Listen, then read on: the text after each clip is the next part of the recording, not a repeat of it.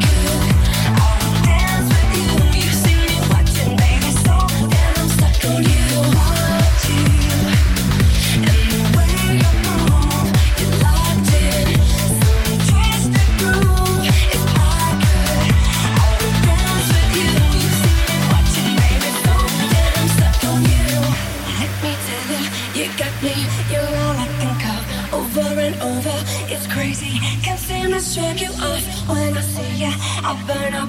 It's like a sickness. I've got to find me a sweet release. Yeah. Although you're all I wanted, why can't I find the strength to make you want me like I want you? So until that time, I watch you and the way you move, you're locked in some twisted groove. If I could, I would dance with you. You see me watching, baby, stuck on you.